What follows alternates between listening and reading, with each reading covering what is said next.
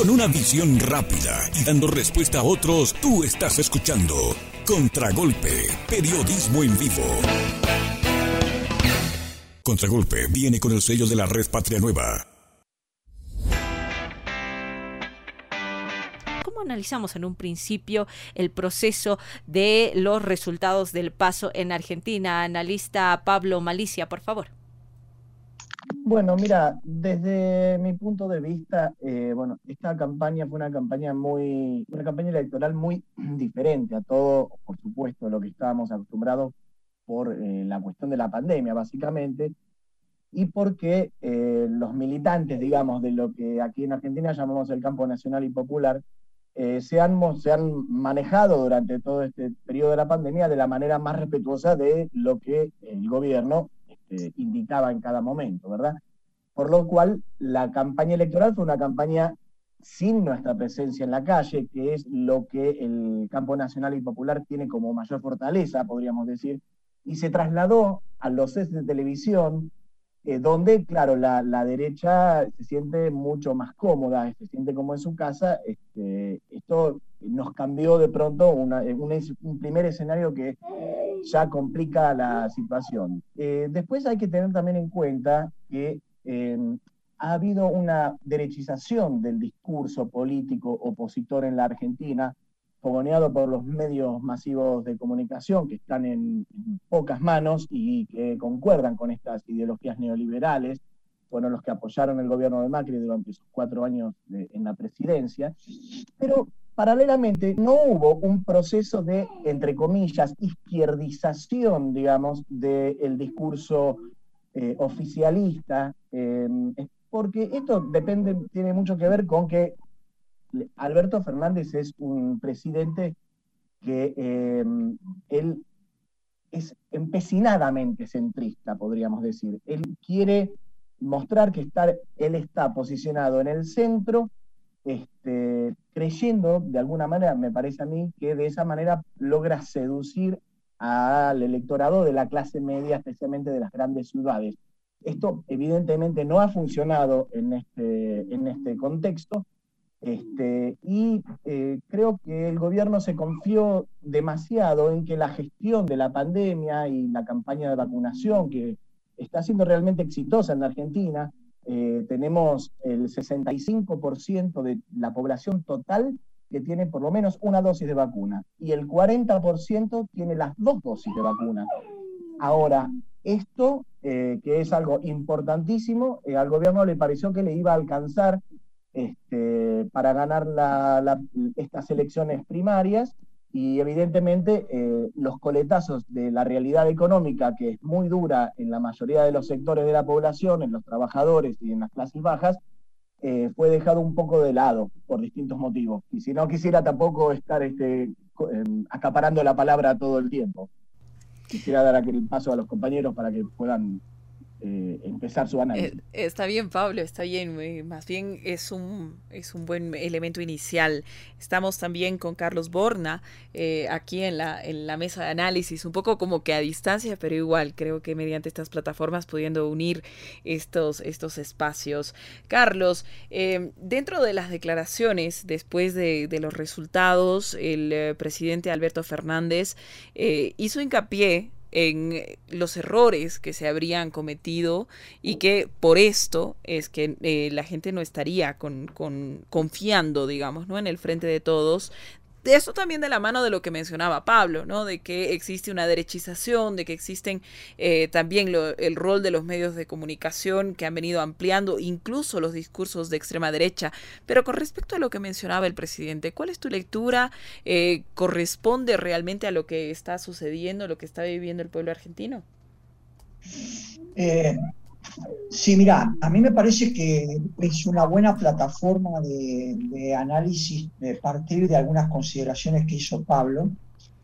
Creo que, eh, y para que el, público allí en Bolivia eh, tenga una real dimensión, em, fueron elecciones legislativas a diputados nacionales.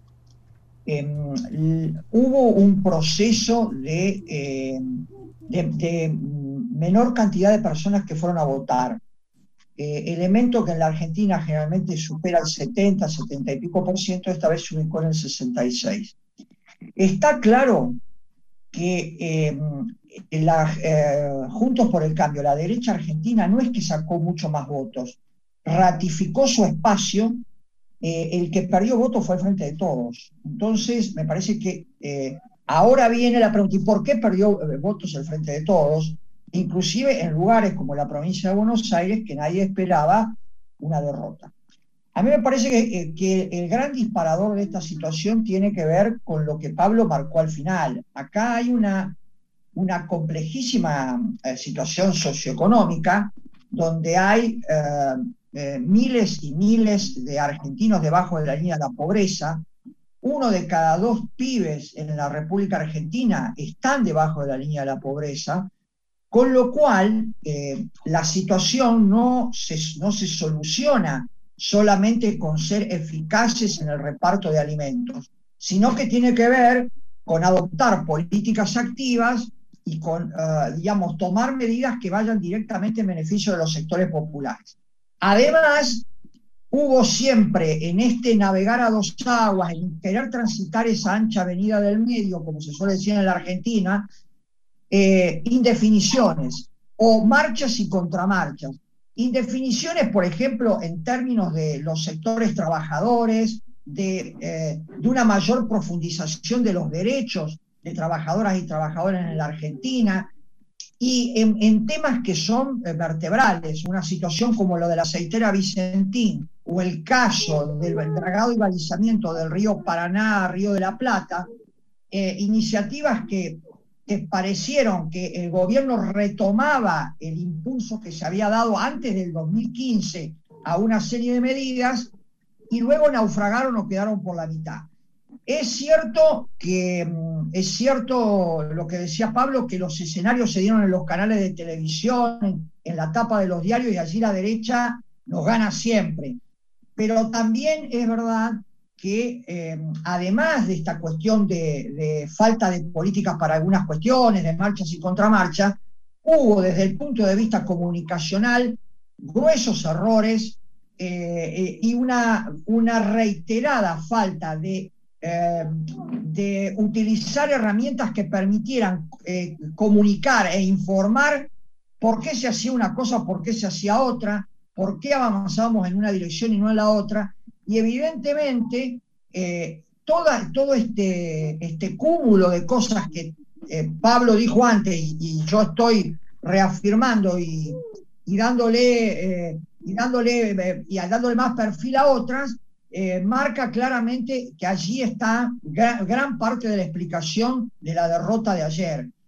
Creo que hay que aquí se viene una situación de que qué va a hacer el gobierno y me parece que eh, este es un, desafío eh, muy importante eh, porque depende de lo que haga el gobierno, es no solamente a qué sectores se va a beneficiar, claramente, sino que puede terminar conformando un, un escenario de un posible triunfo o de una segunda derrota en el 2023. Importante los temas y los puntos que se van abordando luego de estas elecciones legislativas que se han llevado, estas primarias legislativas que se han llevado adelante en Argentina. Ahora, analista Pablo Omaliza, ¿cuál es el mensaje? ¿Cómo podemos analizar esta situación, estos resultados, tomando en cuenta lo que mencionaba el analista Carlos Borgona eh, sobre el tema mediático? Es fundamental hablar el tema mediático, pues como también lo ha ido viviendo Bolivia, eh, tienen un gran poder, el, el poder de desinformar en muchas ocasiones. ¿Cómo podemos analizar esta situación? Eh, sí, exactamente. Eh, la discusión mediática no se saldó en la Argentina, aunque se hicieron muchos esfuerzos, pero lamentablemente todavía eh, la mayoría de los medios están concentradas en muy pocas manos, en muy pocas manos que eh, no, no, tienen este, otro interés que el propio eh, beneficio económico y no les importa ni siquiera la patria, ni la bandera, ni nada por el estilo por encima de sus negocios este, corporativos. Y eh, en esto quiero retomar algo que decía Carlos recién también, porque me parece muy importante. El general Perón decía que no se puede hacer una tortilla sin romper algunos huevos. Y con esto él quería decir que no se puede dejar todo el tiempo contento a todo el mundo, porque en la pugna por los intereses, el que gobierna es quien decide cuál de los intereses es el que prima, a quién se beneficia y a quién se perjudica.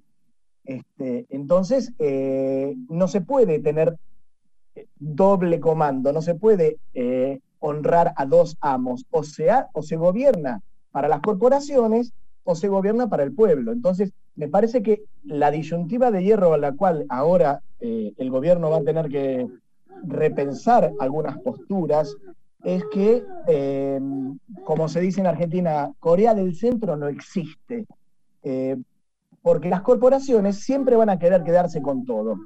Entonces, eh, hay que avanzar, como decía este, muy bien Carlos, eh, en, eh, digamos, en recuperar para las, para las masas populares esa parte de la distribución del ingreso que en este momento se están quedando sectores concentrados como los medios de comunicación, que además tienen, son manejan el monopolio de las comunicaciones en la Argentina, cablevisión, internet, telefonía fija, telefonía eh, celular, manejan absolutamente todo.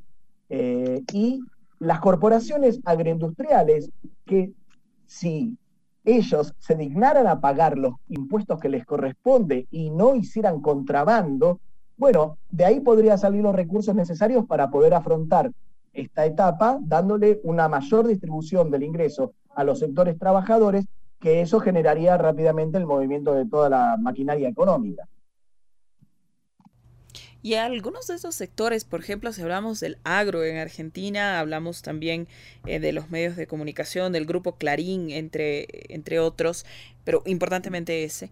Eh, estamos hablando precisamente de lo que tú mencionabas, Pablo, de, de los grupos de poder y eh, de los privilegios que se ven eh, conflictuados, ¿no? En un momento en el que eh, se tiene que mm, plantear las necesidades del campo popular.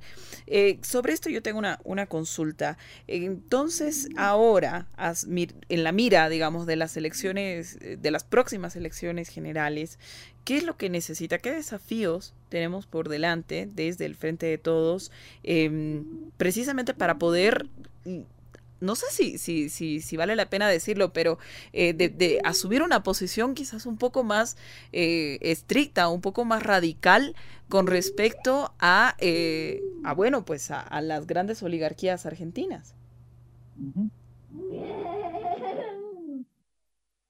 Sí, a ver, a mí lo que me parece, y, y creo que con esto con Pablo vamos a coincidir, que una recorrida hoy por por páginas web, por sitios de internet, muestra eh, una, una, una, unanimidad de eh, posiciones con respecto al gobierno. Y vamos a poner con un ejemplo. Cuando Néstor Kirchner perdió las elecciones legislativas en la provincia de Buenos Aires, no se acordó con los sectores del poder. Se construyó, y estaba Cristina Kirchner en el gobierno, se construyó una nueva, en la presidencia, se construyó una nueva agenda que era ir precisamente a profundizar las cosas que estaban dando vuelta y que no se habían tomado las medidas adecuadas o, directamente se estaba esperando el momento más oportuno. A mí me parece que acá estamos con respecto a derechos de los trabajadores, a, a, la transferencia de recursos de los sectores más poderosos a los más desprotegidos, con respecto a temas que tienen, a que, tienen que ver claramente con la distribución de la riqueza, inclusive a ponerse mucho más firme en cuestiones como el cumplimiento de la ley de servicio de comunicación audiovisual que todavía está en vigencia, o el control de precios claramente a los formadores de precios y a las cadenas de supermercados, situación esta que el gobierno no ha podido manejar, no ha, eh, no ha, no ha podido controlar en estos dos años y que han hecho lo que han querido. Entonces, si el gobierno en, en todas estas cosas y me puedo estar olvidando, y seguramente Pablo podrá agregar dos o tres más, y nos olvidaremos de dos o tres más, ¿no es cierto? Pero si el gobierno en este sentido no se pone en firme y no toma medidas, esto va a quedar en una situación de un gobierno absolutamente débil, que no es para lo que la gente lo votó en el 2019. La gente lo votó para ir por todas las cosas que macrismo había destruido, había dejado, o como decimos en la Argentina, ninguneado, no le había dado importancia, y era la necesidad de la restitución de derechos y de una redistribución de la riqueza en favor de los sectores trabajadores, formales o informales, pero trabajadores y trabajadoras al fin. Me parece que algunos de estos temas tienen que estar claramente en la agenda en esa nueva agenda de contenidos donde la comunicación, eh, eh, compañera que ustedes eh, preguntaban antes, tiene un rol fundamental, porque si no hay una estrategia adecuada de comunicación sobre todos estos temas, los grandes medios la licúan fácilmente. Si nosotros no tenemos una estrategia a mediano y largo plazo, digamos, de acá a, la última semana de noviembre, nosotros antes que se, se vuelva a votar, eh, y, se, hace, se hace información durante 48 horas de una medida y después nadie más se, se acuerda de ella, vamos a volver a cometer los mismos errores y vamos a tener iguales o peores resultados. Entonces, me parece que es, como decimos en la Argentina, un combo, ¿no? Eh, un paquete de medidas que le tienen que dejar en claro a la población que el gobierno entendió lo que, se, lo que la gente votó ayer, que puede convocar a la gente que no fue a votar y que pueda hacer revisar a algunos qué es lo que está sucediendo. Me parece que también allí eh, puede estar gente que votó en blanco y demás. O sea, hay, una, la posibilidad en, varias provincias de que, eh, digamos, eh, algunos resultados puedan modificarse o por lo menos puedan lograrse resultados más satisfactorios.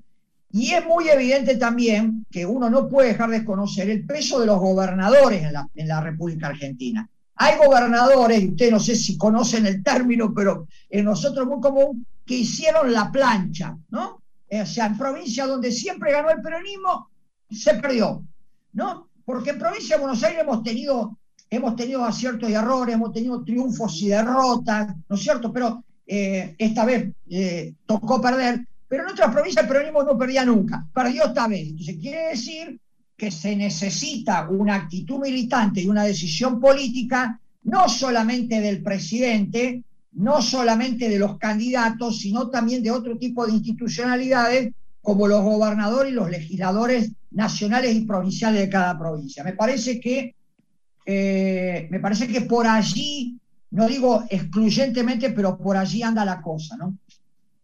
Sí, si me permitís, eh, Carlos, eh, también me gustaría agregar a esto que vos decís también, que sería eh, muy saludable para el gobierno y, especialmente para el presidente que en estos momentos él tenga más confianza en el pueblo, que él tenga más confianza en las organizaciones sociales, en los sindicatos, la militancia de base, que estuvo aguantando los trapos, que estuvo en, los barrios más pobres, ayudando a los que más lo necesitaban, eh, vuelvan a tener el protagonismo que supieron tener en los años de Néstor y Cristina, porque nosotros tenemos que recuperar la calle, no solamente para que la derecha escuche lo fuerte que son nuestras voces y cuántos somos cuando estamos en la calle, sino que para que el propio presidente lo pueda ver esto y pueda saber que tiene el apoyo que necesita para hacer todas esas transformaciones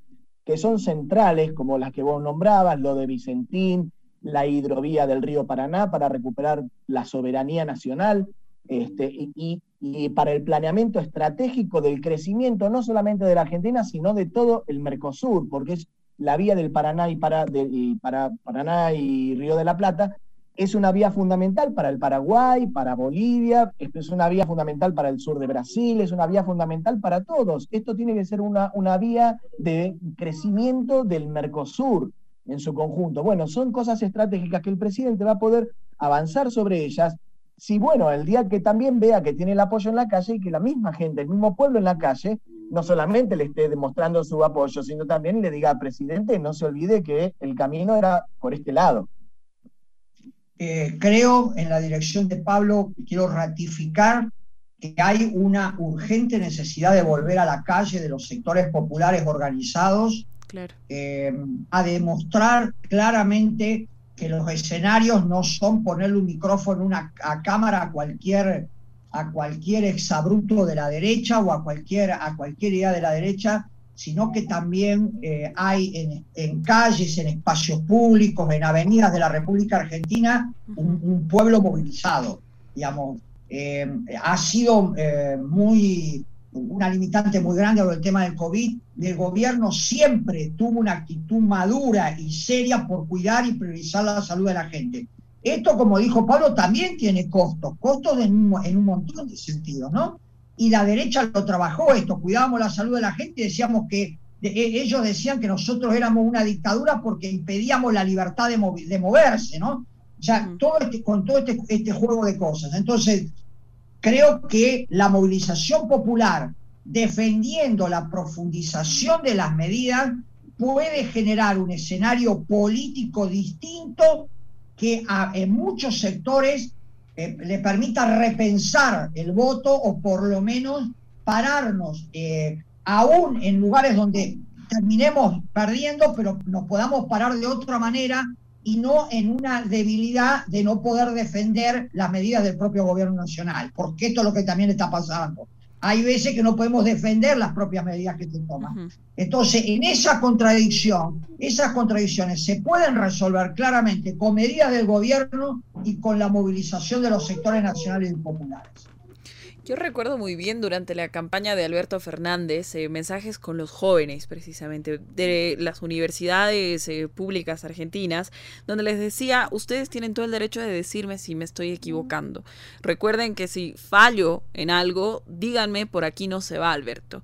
Y creo que ese es un momento que ahora tanto Pablo como Carlos nos mencionan, nos analizan, de que al final estos proyectos populares en nuestra región no son nada sin el acompañamiento de eh, todo el el amplio espectro popular, sin eh, nosotros en las calles movilizándonos y dirigiendo por dónde van las políticas. Ahora tengo una, una consulta final, eh, Pablo, Carlos.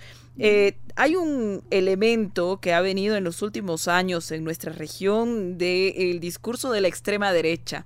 Me ha llamado mucho la atención y revisando así un poco en las redes sociales el discurso de un tipo, de una persona que ha estado muy presente en defender los valores liberales económicos, en eh, defender cualquier tipo de resquicio neoliberal y fuerte defensor además del macrismo en Argentina como es eh, ley y que ahora ha tenido, eh, estamos hablando de arriba del 13, 14% si mal no me equivoco, en eh, la provincia de Buenos Aires.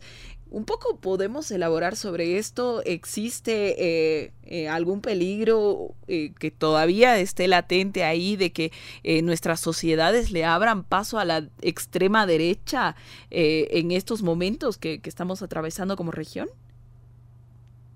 A ver, si me permitís, Pablo, hoy mi ley es un fenómeno localizado Em, localizado y un, fenómeno producto em, de, ideas que sí que son supuestamente libertarias de extrema derecha, pero con un gran acompañamiento mediático, como bien Pablo lo dijo al comienzo de su alocución. De todas maneras, yo creo que, eh, eh, como decimos en la Argentina, cuidado con que la frutilla no nos permita ver eh, el contenido del postre o, la cobertura no nos deje ver qué, realmente de qué está ah, eh, compuesta la torta. Yo creo que em, Juntos por el Cambio ha tenido a través de muchos de sus voceros, la ex ministra Patricia Bullrich, eh, eh, distintos, distintos Wolf, un, un, diputado nacional, han tenido posturas eh, eh, eh, negacionistas de la dictadura militar, han tenido actitudes hacia los organismos de derechos humanos, han tenido muchas, muchas posturas públicas, públicas, y jamás se han rectificado de las mismas, que en cualquier otro país del mundo se podría definir de extrema derecha. Cuidado con esto, porque eh, a ver, el jefe de gobierno. En Alemania van presos. En Alemania iban presos. Claro, claro, porque hay toda una legislación contra el negacionismo, ¿no es cierto?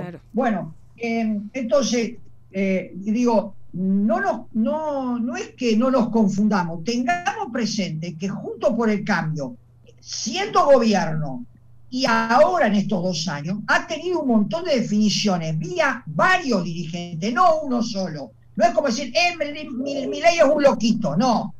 Hay en Junto por el Cambio, eh, en, el, en el principal partido de la oposición, una serie de dirigentes que han ido marcando una línea en este sentido que es claramente de extrema derecha.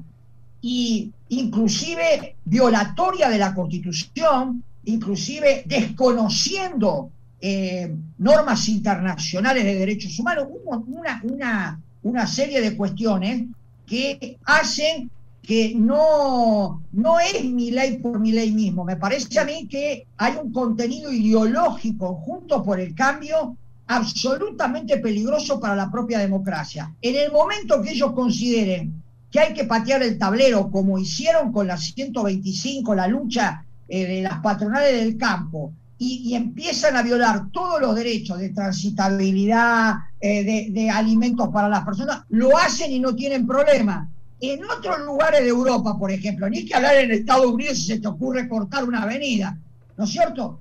Bueno, eh, eso hubiese sido catalogado de, grupo de extrema derecha, grupo extremista. Ellos lo hacen eh, y no hacen nunca ninguna autocrítica sobre ese tipo de, actitudes y, declaraciones. hasta su propia intervención en Bolivia, ¿no? La injerencia que hubo durante el golpe de Estado también podría enmarcarse en esa lógica.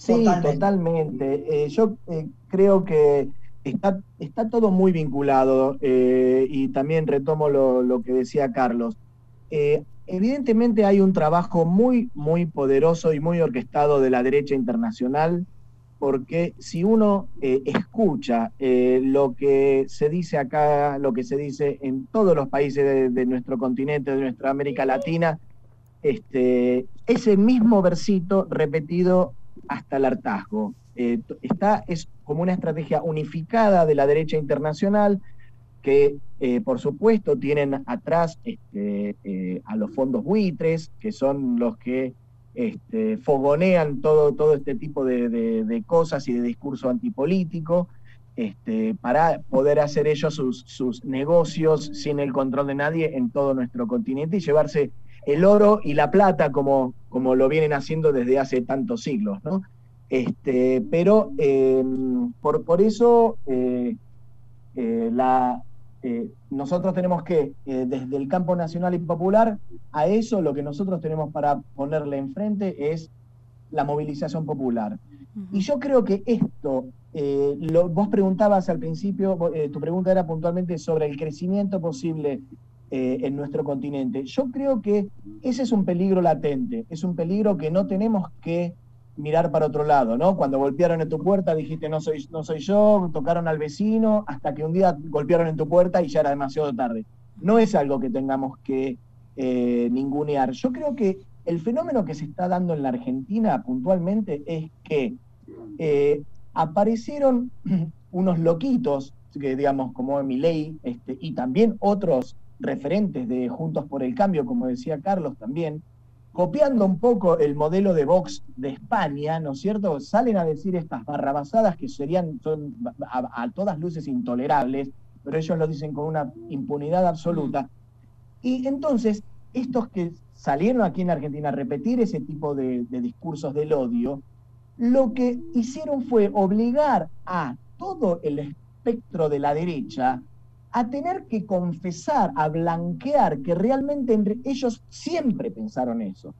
Como decía Carlos, a ellos nunca les tembló el pulso. Cuando tuvieron que bombardear la Plaza de Mayo en 1955, tiraron 40 toneladas de bombas sobre población civil cuando quisieron derrocar a Perón.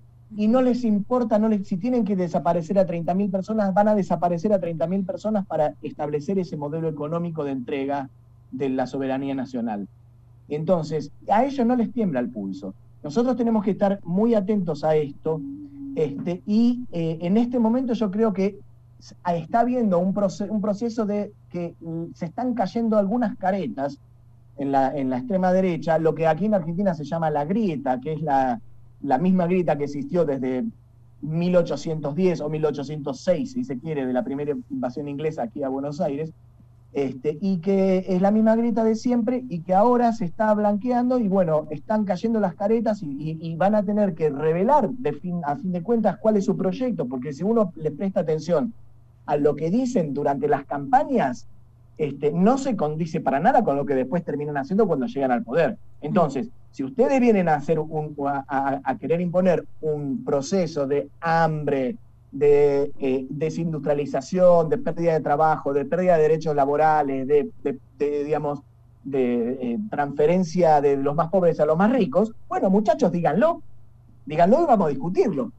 Este, por eso me parece que esta, esta coyuntura, si el gobierno eh, la sabe leer bien y sabe dar el, golpe de, de timón que hace falta en este momento para volver a enamorar a las bases populares y para esta reconquista de la calle que nos permita reiniciar un, proceso de reconstrucción y de liberación nacional, bueno, si, estamos a tiempo todavía, esto no es una, carrera imposible, es mm. difícil, pero no es imposible dar vuelta a esta elección.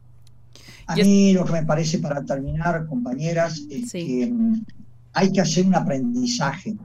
Acá recién Pablo acaba de plantear claramente la necesidad de confrontar proyectos y propuestas y nosotros tenemos que hacer eh, un aprendizaje porque la derecha muy inteligentemente opone temas para desviar la atención y que no se discutan los temas importantes o genera un hecho, ¿no es cierto?, que es menor pero lo amplifican los medios o toma la declaración de alguna candidata, de un candidato del Frente de Todos y comienza todo un debate en redes y miles de Twitter, en Facebook, en, las mismas, en los mismos sitios web y en las mismas páginas web de los diarios, y llevan toda la discusión por, por allí. Yo no me quiero extender ahora, pero hay un par de ejemplos muy simpáticos de la cuestión, eh, pero que, que, que, están hechos, que están resignificados totalmente adrede para terminar discutiendo cosas